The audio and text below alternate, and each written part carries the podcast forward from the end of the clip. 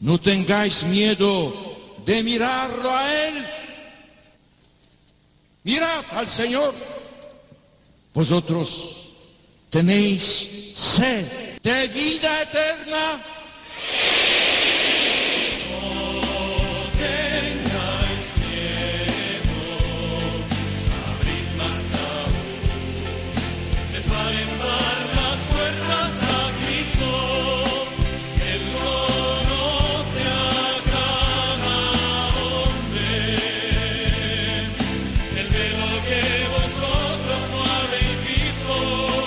Comienza No tengáis miedo con el padre Juan Francisco Pacheco.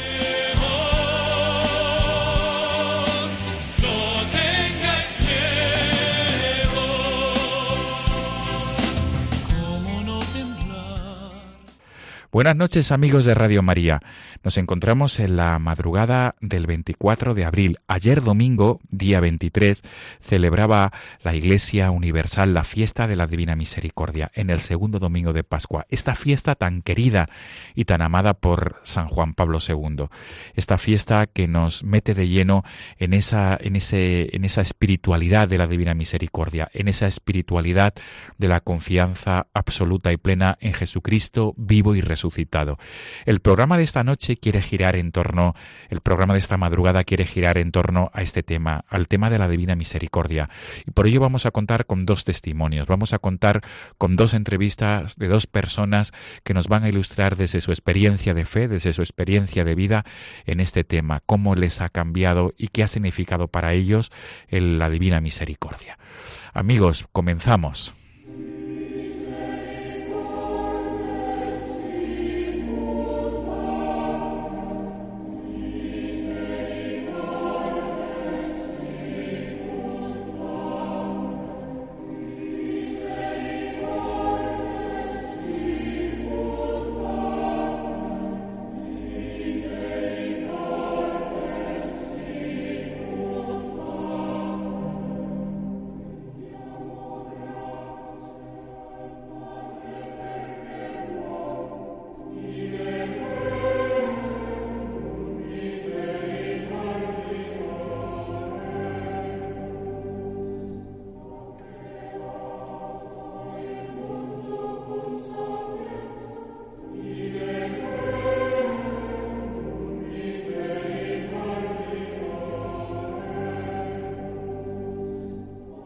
Pues en la primera entrevista, amigos de Radio María, tenemos con nosotros a través del teléfono a un seminarista de la diócesis de Coria Cáceres. Tenemos al otro lado del teléfono a Carlos Piñero.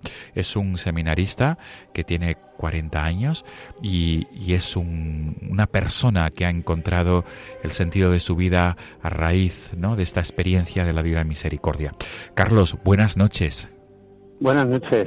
Mil gracias por estar ahí con nosotros a través del teléfono. Un placer. Después de esta semana de la Divina Misericordia. Por supuesto, Carlos, has elegido el tema de fondo que estamos escuchando, has elegido el himno del año santo de la misericordia, este himno que ha sonado tanto durante los meses pasados con motivo de este jubileo extraordinario de la misericordia, de la divina misericordia que el Papa Francisco convocó. ¿Por qué has elegido este tema, Carlos, que estamos escuchando de fondo?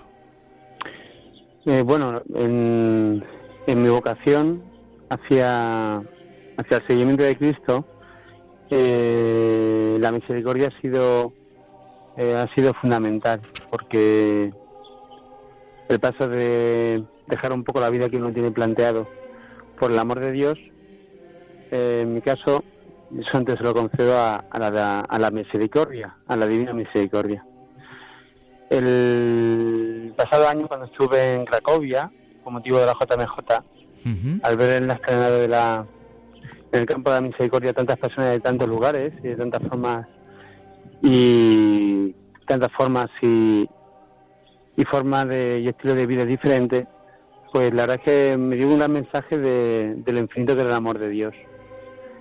Y vi de una forma normal y, presente cómo se hacía patente ahí la misericordia de Dios viendo personas que, entre todos pues intentamos buscar un hueco para poder escuchar al Papa, encontramos un hueco para poder coger una bolsa de comida, nos intentamos hacer unos y otros para poder dormir esa noche, donde había personas de todo tipo, donde había raciones de todo tipo, y te das cuenta que todos, todos eh, eran muy queridos por Dios por estar ahí.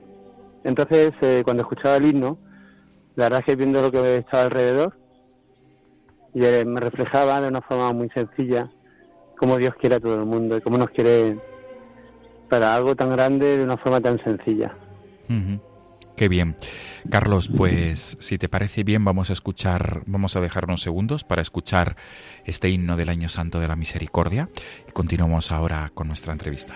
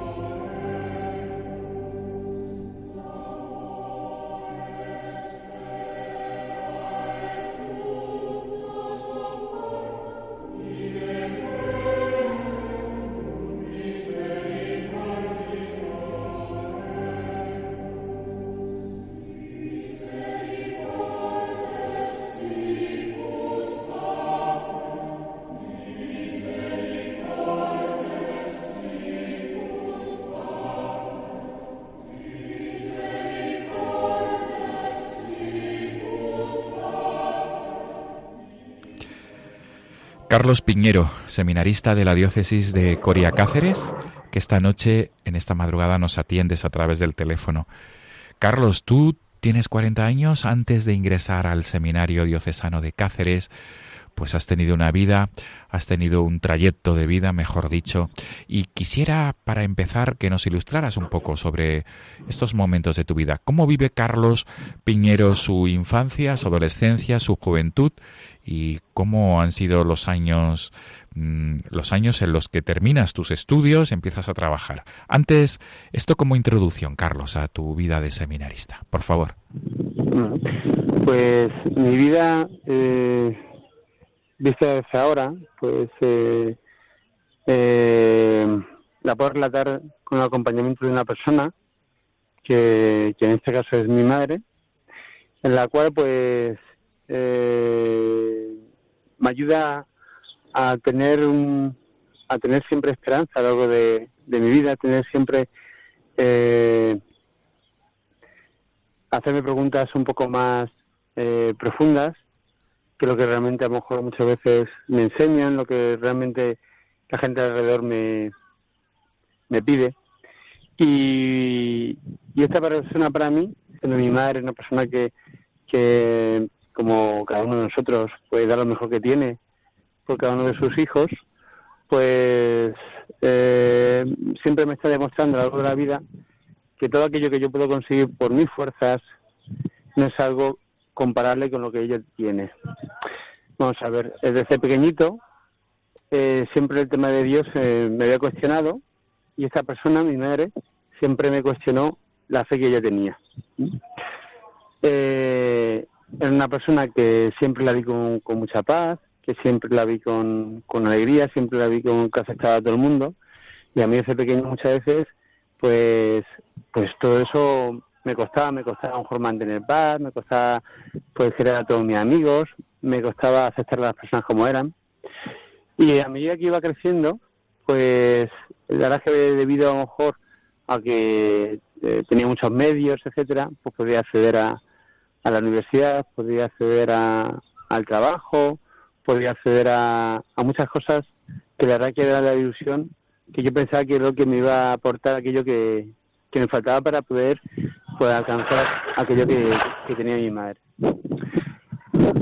Con, el paso del tiempo, cuando yo tenía treinta y pico años, después de llevar pues diez años trabajando en, el sector que deseaba, que siempre había soñado, pues ayer la diagnosticaron una enfermedad, eh, diagnosticaron un cáncer. Y un cáncer que, que tiene ya fecha de caducidad, es decir, que no, que no se podía curar. Entonces, eh, ella se encontró con, con ese cáncer en el momento que yo me había encontrado también con una plenitud de vida profesional y vital. Pues, pues no tenía aquello que, una persona a lo mejor de 30 o 30 y pico años, en mi caso lo que yo podía desear, ¿no? Una cierta estabilidad económica, posibilidad de hacer lo que yo quisiera, el tener también una relación afectiva, después tener también amigos, es decir, que pues no me podía quejar y de hecho no yo consideraba que no me faltaba nada. Pero sí es verdad que mi madre era de aquella persona que me cuestionaba porque tenía un otro punto de, de vivir que era algo cualitativo, que era, era algo que yo nunca nunca podía hacer, que era algo que me cuestionaba, esa paz que tenía cuando tenía problemas, esa alegría a pesar de tener esa enfermedad, esa, esa aceptación de la vida de lo que sucedía sin necesidad de exigirse más. Entonces, bueno, pues eh, esta persona, cuando le comunicaron que su vida, eh, pues ya tenía un plazo, parece ser, pues ella se acercaba a los hijos y, se acercó a nosotros comentando que una de las cosas que más le, le dolía la vida era no haber podido transmitirnos a nosotros el amor de Dios, el amor de Cristo. Porque ella se había sentido tan amada a lo largo de toda su vida que se sentía muy impotente y muy inútil de cara a Dios para poder transmitir su, su mensaje y transmitir su vida y transmitir eh, lo bonito que era seguir a Jesús y. Entonces, bueno, pues en, ese periodo de tiempo, de la, desde que le comunicaron que, tenía una enfermedad terminal hasta que falleció, pues yo personalmente me encontré con la misericordia de Dios. A pesar de que siempre mi madre me había cuestionado la vida a la hora de vivirla y el tema de la existencia de Dios, cuando me encontré con el amor de Dios, a pesar de que, de que era algo que, me cuestionaba y que me gustaría que me gustaría conocerlo, siempre lo rechazaba y, lo creía pues fruto de, de mi propia imaginación y que realmente no necesitaba para poder vivir y vivir con, con dignidad. Cuando me encontré con este amor de Dios, por, eh, por pura gratuidad, te encuentras con, con la misericordia de Dios.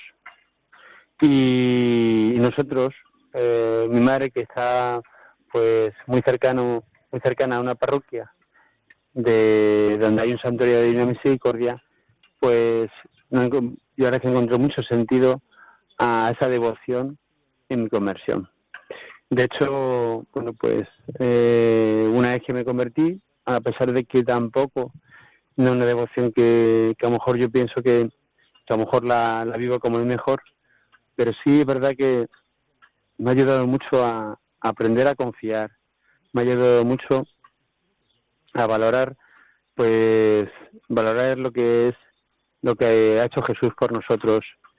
Me ha, ayudado mucho a valorar la gracia y, y me ayuda mucho constantemente a, continuar en, el que, en el seguimiento de la vocación.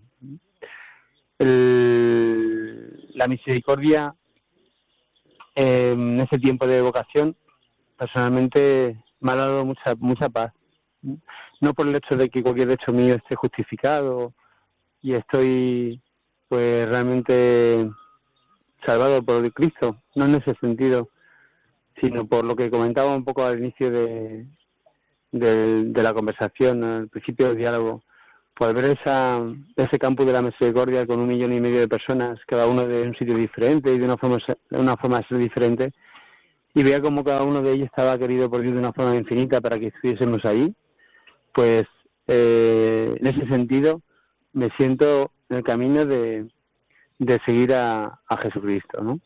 Una paz y con mucha esperanza de, de que puedo confiar en todo aquello que ha dicho en todo aquello que me ha mostrado su vida o que me muestra su vida, en todo aquello que me dirige también la vida, intentar cogerlo con cogerlo todo aquello que me quiere regalar con, con un poco más de humildad de lo que he vivido mi vida, que en ese sentido pues no he podido disfrutar debido un poco a mi a mi forma de, de ser de la gracia de Dios. Muy bien, Carlos, muy interesante, muy interesante esta introducción. Para situarnos un poco, Carlos, no sé si, si se puede, puedes eh, matizarnos, ¿qué estudiaste en la universidad, Carlos? Bueno, pues estudié la licenciatura de Administración y Dirección de Empresas y después salieron y después una carrera también de segundo ciclo que se llama Ciencias Actuariales y Financieras.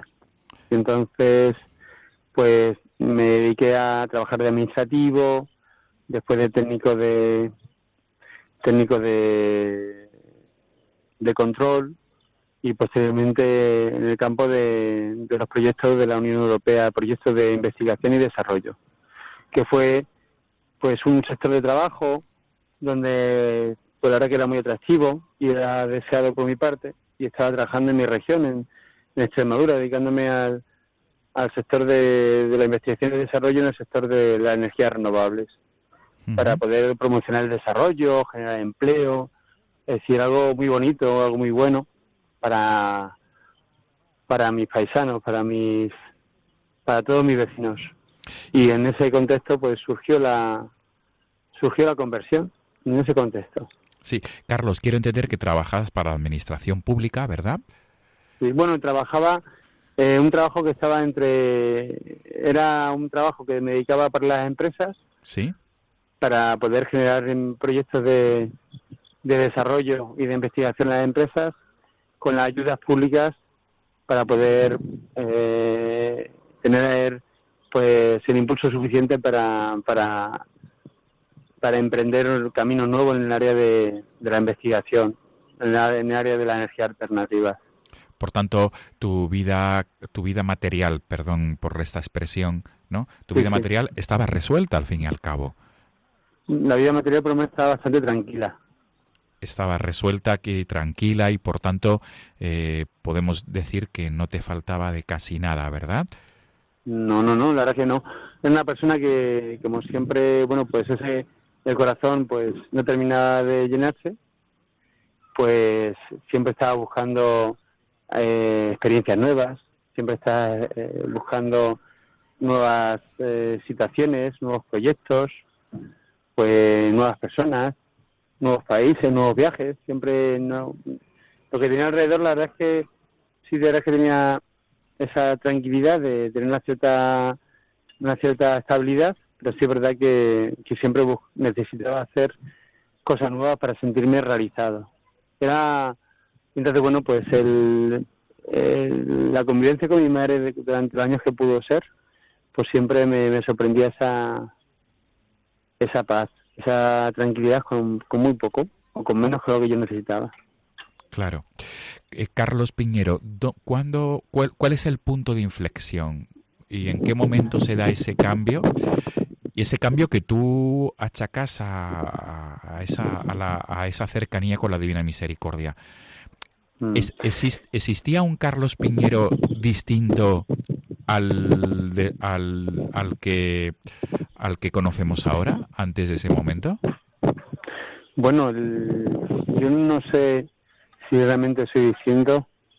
Lo que sí es verdad que lo que me mueve en la, vida es algo que, es diferente a lo que me movía antes.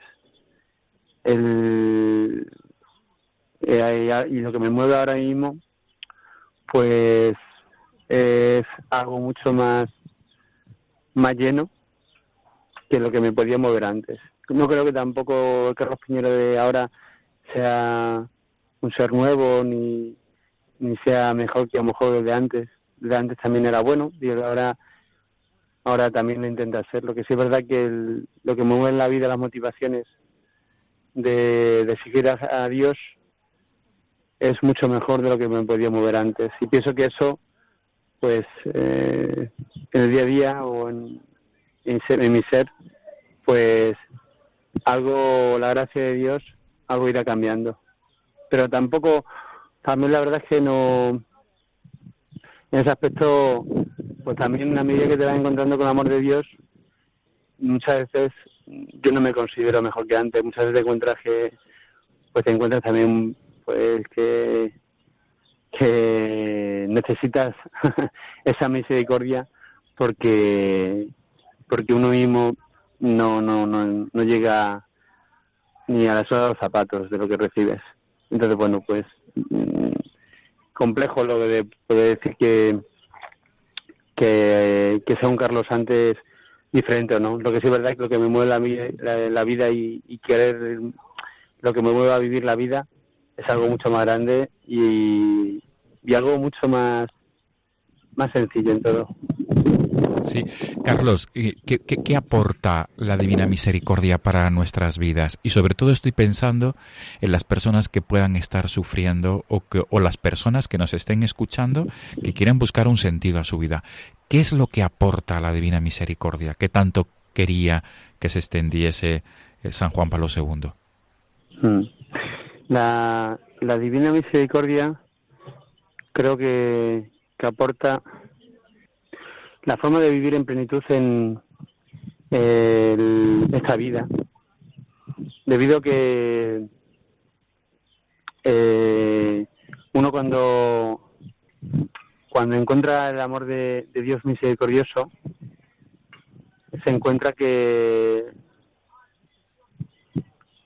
como Dios te puede querer a pesar de que uno esté postrado en la cama, a pesar de que no pueda aportar nada al mundo, a pesar de de que eh, no seas tampoco a lo mejor una, una persona que a lo mejor se merezca mucho, pero que a través de la misericordia tú puedes ofrecer, tú puedes colaborar con ese amor que estás recibiendo, que te acepta como eres y que tú puedes eh, ofrecer eso, o que, que, que vives por ese amor tan grande que Dios te tiene, por ese amor tan grande que Dios ha dado por cada uno de nosotros. Entonces, si realmente tienes un encuentro con la misericordia, te das cuenta que efectivamente Él es la vida, que Él es el camino. Y que al ser en la vida y recibir esa gracia tan grande como es ese amor de Dios, sabes que ese es el camino, que ese es el camino para poder llegar a Él. El camino de, de parecerte un poquito a Él de parecerte un poquito a él en aquello que tú sabes que ha hecho por ti, que ha dado su vida por ti. Entonces, bueno, pues es una especie, es el camino para unirte a él de una forma, pues, de una forma más filial, de una forma más, de la forma más comprometida.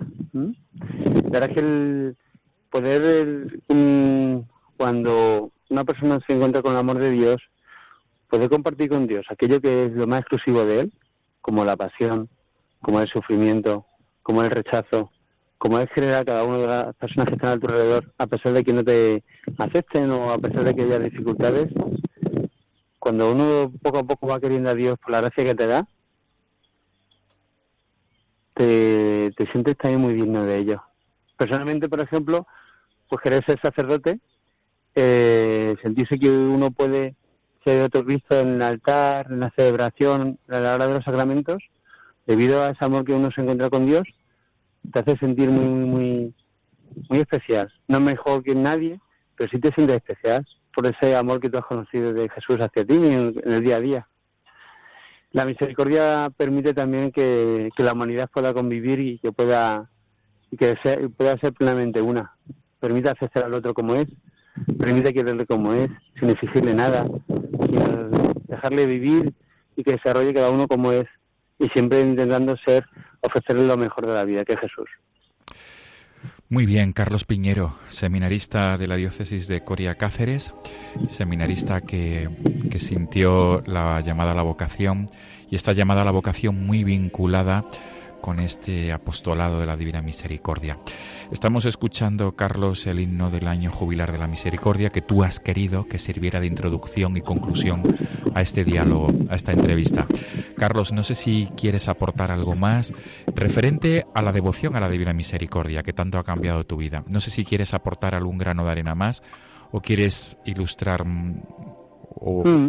a los oyentes con algún aspecto concreto de esta devoción a la Divina Misericordia. yo la verdad que le pediría a los oyentes que profundizasen en, el mensaje de, de, la Divina Misericordia, que a pesar que, está relatado por parte de, una religiosa, de Santa Faustina, que, pues, que viesen más allá, que le diesen una oportunidad, a la, misericordia de Dios, a profundizar en ella, porque la experiencia que tengo durante estos años de, de, ser apóstol de la Divina Misericordia, porque así formo parte de, de una pequeña asociación en Cáceres, pues he encontrado lo que es el regalo de encontrarse con, con la profundidad del amor misericordioso de Dios.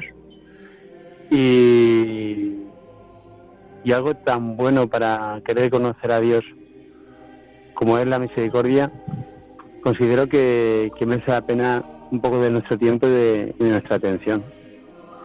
Pues Carlos, también un saludo, ¿verdad? Y para, es decir, un recuerdo, mejor dicho, para tu madre Mari Carmen. Ella, Carlos, eh, después de vivir esa enfermedad, eh, ¿cómo, se desarrollaron los, los meses después de la pues, enfermedad de tu madre? Efectivamente, eh, hablando antes sobre el tema de la línea misericordia y el sufrimiento, ella el, el último, el último mes fue una fue un periodo de tiempo complicado y, doloroso a través de la también con la ayuda de la medicina paliativa pero que fue complejo. Y, la verdad es que el, a todos nos llama la atención cómo, cómo ella iba ofreciendo todo todo iba ofreciendo todo por por, por la por la fe de su familia iba ofreciendo todo por esa por ese amor que había, me imagino que,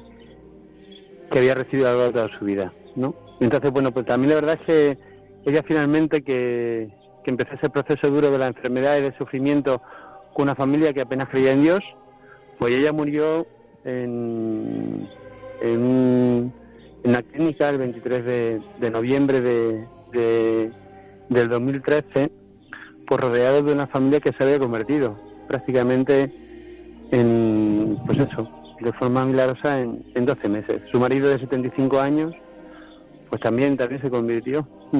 Y ella vio, antes de fallecer, vio a todas las personas que, que, tenían a su alrededor y que, y que eran tan queridas, pues con el don de la, de la fe y con el don de querer seguir a Jesús.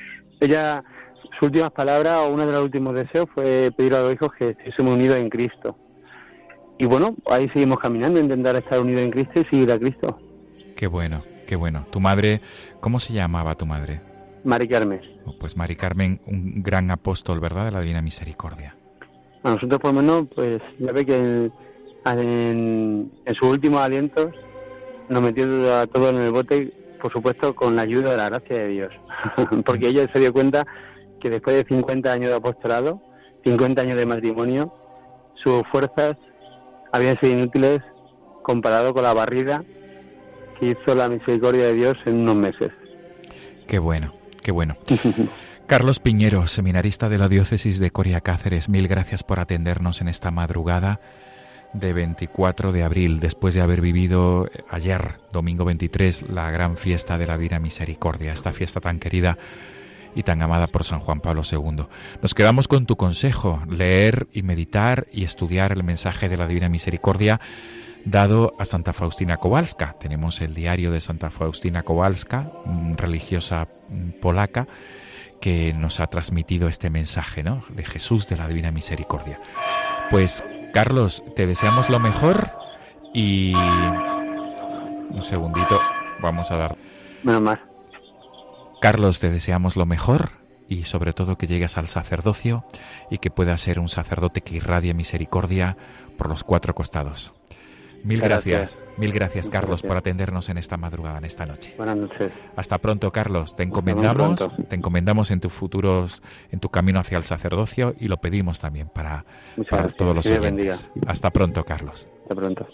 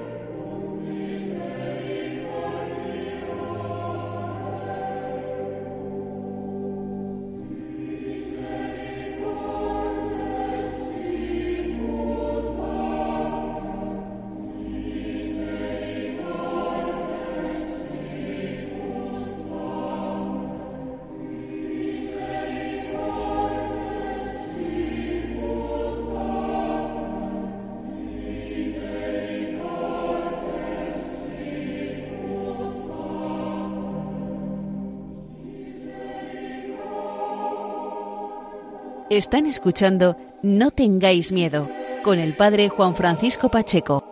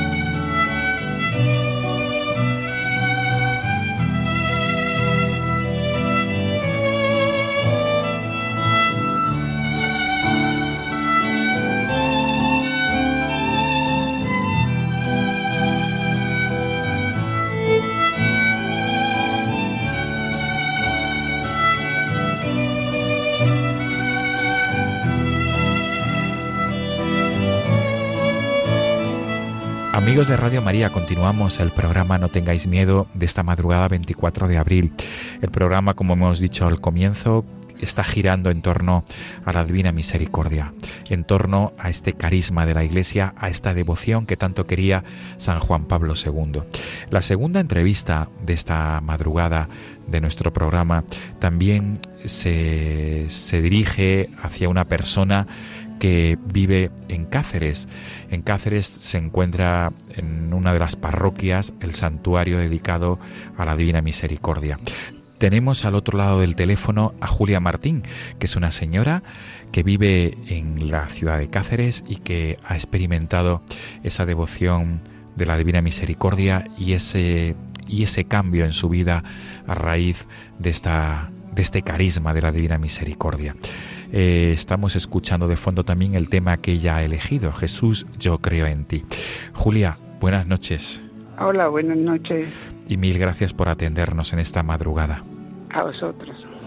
Julia Martín, eres de, vives en Cáceres. Has tenido una, una vida, eh, tienes una vida ya con mucha experiencia por, por los años que tienes y eh, lo primero que queremos preguntar, como hacemos con todos los invitados, es ¿por qué has elegido este tema de Jesús, yo creo en ti? Bueno, pues porque a mí ese tema me, ha dado la vida, porque eh, la confianza en Jesús es para mí lo más importante hoy para mí de mi vida. yo estaba en un momento muy difícil y me apoyé en él y él me, me ayudó muchísimo y entonces la devoción de la Divina Misericordia es fundamental en mi vida. Muy bien. Julia, pues si te parece bien vamos a dedicar unos segundos para escuchar este tema Jesús, yo creo en ti, esta canción que tú has elegido, que significa muchísimo para ti y que es una música que te, que te, te trae recuerdos y sobre todo vivencias de fe. Vamos a escucharlo. Julia Martín, háblanos un poquito, por favor, de, quién eres, eh, a qué te has dedicado, a qué te dedicas y cómo, cómo se ha desarrollado tu vida, Julia, desde la infancia, por favor. Ah, muy bien. Pues mira, yo mm, estudié magisterio y he, trabajado toda mi vida en un colegio público. Cuando tenía ya 59 años, me, encontré pues con un milagro para mí de la Divina Misericordia, porque mm, me surgió un cáncer, un condrosarcoma en la nariz. concretamente era en la parte izquierda. Este condrosarcoma lo, lo encontramos pues milagrosamente, o sea, desde el principio ya todo fue un milagro. Julián, desde que era pequeñita yo vivía en un pueblo de la provincia, mis padres me llevaron a Cáceres a estudiar y allí hice magisterio. Yo fui maestra, que era mi vocación desde siempre, y empecé a trabajar en Coria, en un pueblo de Cáceres. Allí estuve muchos años, donde conocí a mi marido y allí me casé.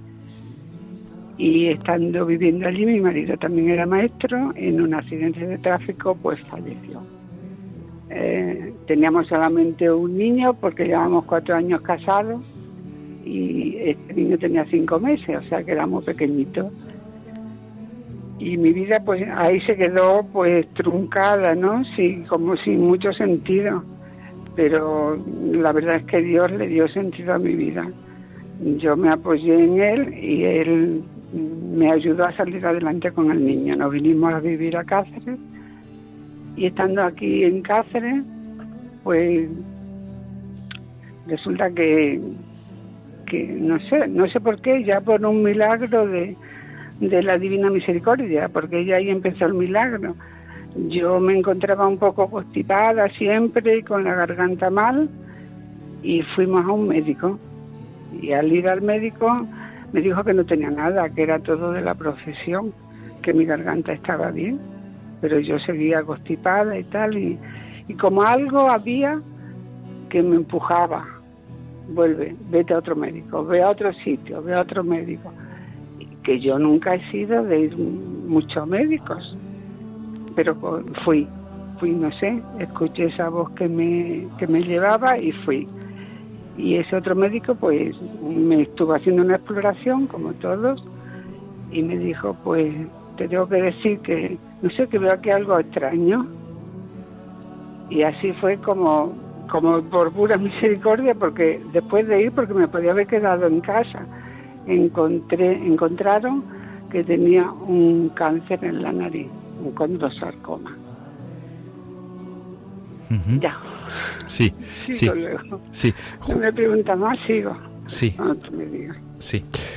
Julia, y mm, digamos que, que, te quedaste viuda de joven, por tanto, momentos difíciles también para, para poder educar a vuestro hijo, ¿no? Y, llega, ha, sido una vida dedicada al magisterio, a la docencia. Y Julia, en todos estos procesos, ¿qué ha tenido, y en el proceso también de la enfermedad que nos has escrito, qué ha tenido que ver la Divina Misericordia? ¿Cómo, pues ¿Cómo encontraste la confianza aquí, en este, en, este, en este carisma, en este apostolado? Pues yo la Divina Misericordia la encontré precisamente eh, cuando me descubrieron el cáncer. Porque yo he estado siempre en la iglesia, pero en ese momento ese carisma estaba surgiendo aquí en Cáceres. Llevaba muy poco tiempo y yo iba a la parroquia donde está este templo, este santuario de la Divina Misericordia, y allí cuando yo mm, iba con mi situación de que tenía el, el tumor, un condrosarcoma, porque que me dijeron que era pues así como algo que no tenía curación. Sí. fue una cosa, no sé, como muy fuerte, ¿sabe? Sí.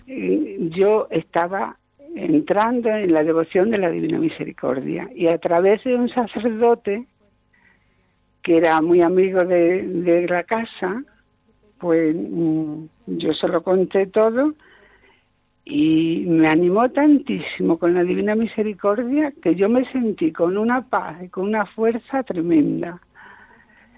Porque mm, yo le dije, mira, y si me muero, se queda mi hijo solo. Dice, no te preocupes, ánimo, si te mueres vas derecho al cielo.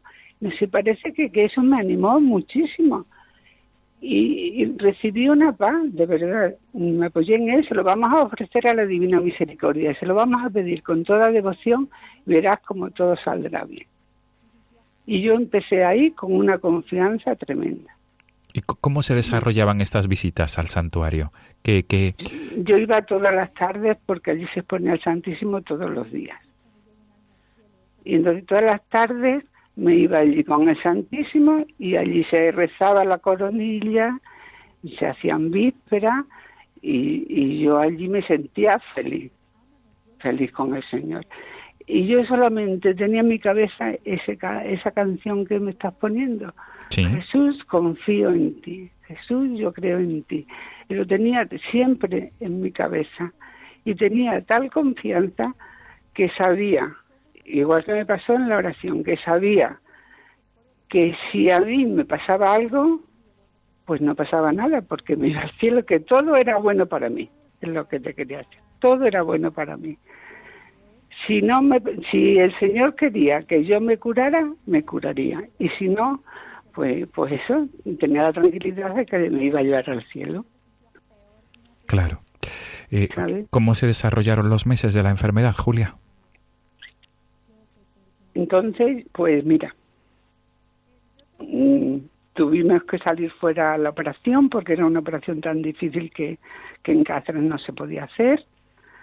Me operaron en Madrid y cuando llegué a Madrid me dijeron que sí, que era muy malo y que, que, nos, que posiblemente no saldría o, o sí, pero que lo íbamos a intentar, ¿no? Y yo cuando iba allí, iba con tanta tranquilidad y con tanta paz, iba en la confianza plena en Jesús.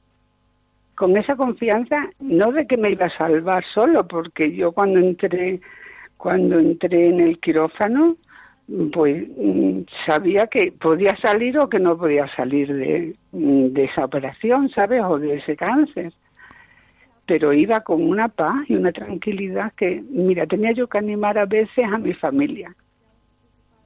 En lugar de animarme ellos a mí, los animaba yo a ellos. Sí. Pero no porque yo sea fuerte, yo soy muy débil, pero yo tenía esa fuerza que la divina misericordia me había concedido desde el primer día para aceptar lo del cáncer. En principio pensé, ay Dios mío, ¿cómo a mí? Cuando me enteré, como un cáncer, Señor, y ahora, y ahora. Pero, pero eso fueron cuestión de segundos. Enseguida digo, bueno, pues Señor, que se haga tu voluntad. Entré en ese descanso al decirlo de su voluntad y ya te digo cómo fue ocurriendo todo, hablando con el sacerdote y, así. Y el día eh, que entré en, en el quirófano, tenía pues allí a mucha gente, amigos, familia, no que seamos muchos, pero, pero mm, iba mucha gente. Fue mucha gente a vernos porque, gracias a Dios, hay mucha gente que nos quiere. Y, y, estábamos allí entrando, me llevaban en la camilla y yo vi a todos con una cara de pena, con una cara de pena diciéndome adiós es que tengo grabada la imagen de meterme en el quirófano así con la mano dándole a la gente a Dios y ellos casi como llorando. Y yo diciendo, no os preocupéis, pues que Dios nos va a ayudar y que sea lo que Dios quiera, porque yo sabía que pasara lo que pasara iba a ser lo mejor para mí. Para mí y sobre todo para mi hijo, ¿sabes? Que era el único bueno, el único no, porque los demás también me preocupaban, pero el que más me preocupaba en la vida porque se quedaba solito. Claro, claro. Me dan ganas de llorar pensando en él, pero, pero yo te digo que yo confiaba que el Señor iba a estar con él y que si yo me moría, el Señor no lo iba a dejar y que si yo tenía que salir adelante, pues saldría, ¿sabes? Y te digo que incluso, incluso cuando entré eh, en el quirófano iba, pues eso también, que me dice hasta una enfermera, dice, ¿y usted sabe de qué la van a operar? Digo, pues sí, de un condrosarcoma. Y dice, ah, y no tiene miedo. Digo, pues yo confío en Dios. Y no les dije más, y ella dijo, muy bien. ¿Sabes? Porque yo es verdad que desde que entraba mi oración mental antes de operarme era Jesús, confío en ti. Jesús cantaba el canto, Jesús confío en ti, Jesús confío en ti todo el rato, era mentalmente, ¿sabes? Y me desperté con eso mismo. Qué bueno. ¿Cómo, tuvo lugar la convalecencia? Mm, ¿La enfermedad se pudo superar? Es decir, este este, esta operación se desarrolló bien y ahora mismo Julia dando gracias a Dios. Quiero entender, ¿verdad? Sí, sí, doy, ahora doy muchísimas gracias a Dios. Yo ahora ya me jubilé y estoy dedicada exclusivamente al servicio de la Iglesia, al servicio de Dios. Eh, la, la operación después resultó mm, fenomenal. Estuve unos días en reanimación porque fue tan grande que, que, vamos, que me costó salir, ¿no? Pero salí perfectamente y a los dos o tres días ya me querían mandar para casa. Qué bueno. estaba muy bien. Y luego, pues, la verdad que fue un milagro. El médico dijo que era increíble porque, bueno, pues son estos cánceres que, no sé, de, un millón o más se dan uno, son de estos raros, ¿sabes? Y, que, y que, vamos, que no se descubren, no se suelen descubrir hasta que ya no hay solución, que por eso era el miedo. Pero que este lo habían cogido muy bien, en un grado estupendo y que pensaban que, que podría salir pero todo fue milagrosamente porque a la semana me vine para casa, empecé a mejorar, a mejorar y, ya estoy haciendo vida normal. Qué perfectamente. Qué bueno.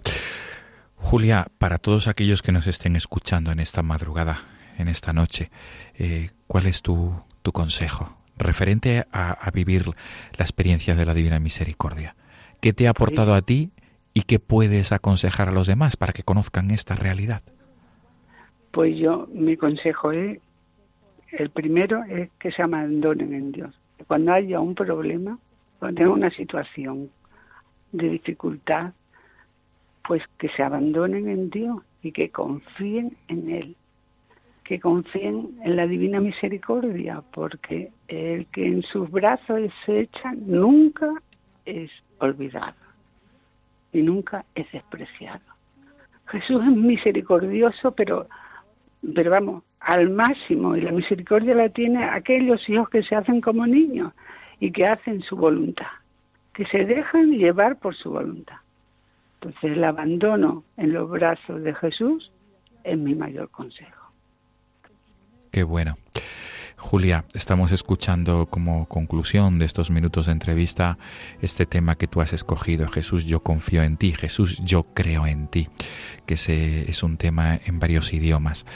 Julia Martín, que es una, una feligresa de, de, la parroquia de Cáceres. Si no me equivoco, es Cristo resucitado, ¿verdad? De Jesucristo resucitado. Y ahí es donde se encuentra el santuario de la Divina Misericordia de Cáceres. Esto es, Julia, para concluir eh, como colofón, no sé si quieres eh, transmitir algún mensaje de esperanza desde tu propia experiencia. Lo has hecho ya, ¿eh? continuamente, cuando estás diciendo que se confíen, que nos confiemos en los brazos de Jesús. No sé, Julia, si quieres pensar sobre todo en personas que como tú estén pasando una enfermedad parecida a la tuya, que estén pasando un cáncer. No sé si hay algunas palabras, Julia dedicadas especialmente a, este tipo de personas que están padeciendo una enfermedad similar. Pues nada más lo que he dicho antes, que tengan mucho ánimo, que confíen, que se abandonen en Dios, que acudan a Jesús, porque Él es amor. Y, y un amor no puede darte nada malo, que todo lo que nos pasa siempre es para nuestro bien que de cualquier cosa mala que tenemos, el Señor saca algo bueno. Entonces, pues que esperemos en Él y sigamos confiando en Él, que es el que lo puede todo, es el que da la vida, la vida física y la vida espiritual. Y que si Dios lo tienes a Él, lo tienes todo, no necesitas más. Entonces, animo porque la Divina Misericordia está ahí siempre, esperando con los brazos abiertos, lo he visto que está siempre con los brazos abiertos esperando que nosotros vayamos ahí. Muy bien. Julia, pues con este tema de fondo, Jesús, yo creo en ti, Jesús, confío en ti, y con este lema que tanto bien te ha hecho con esta oración, Jesús, en ti confío, despedimos esta entrevista, este diálogo. Pues mil gracias, Julia Martín, profesora jubilada de Cáceres y que ha tenido esa experiencia de misericordia y que ahora se dedica de manera plena al servicio en la parroquia de Cristo Resucitado de Cáceres, ciudad, y en el servicio a, ese santuario de la Divina Misericordia. Julia, mil gracias, buenas noches y todo lo mejor. Muchas gracias a ti también por, permitirme el poder dar mi experiencia, a ver si le puede servir a alguien, para algo, si sirve para algo, pues bendito sea Dios. No cabe duda, Julia, que sí, seguro que sí. Hasta, pronto. Un abrazo a todos. Buenas noches, Julia. Buenas noches.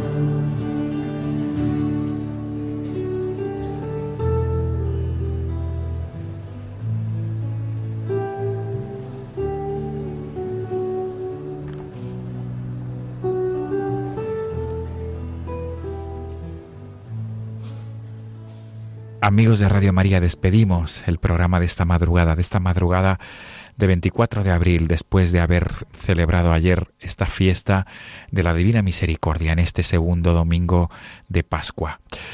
Como siempre, les dejamos el correo electrónico de nuestro programa para que se puedan dirigir y puedan consultar, sugerir o preguntar cualquier tipo de cuestión. La dirección de correo electrónico es no tengáis miedo arroba radiomaria.es. Repito, no tengáis miedo, arroba radiomaria.es. Nos volveremos a encontrar dentro de 15 días. Nos volveremos a encontrar en la madrugada del 8 de mayo, en el mes dedicado a nuestra Madre del Cielo. Y el programa de dentro de 15 días girará en torno al centenario de las apariciones de Nuestra Señora en Fátima. Por tanto, será un programa muy dedicado y muy unido a la figura de la Virgen Santísima. Hasta entonces, amigos.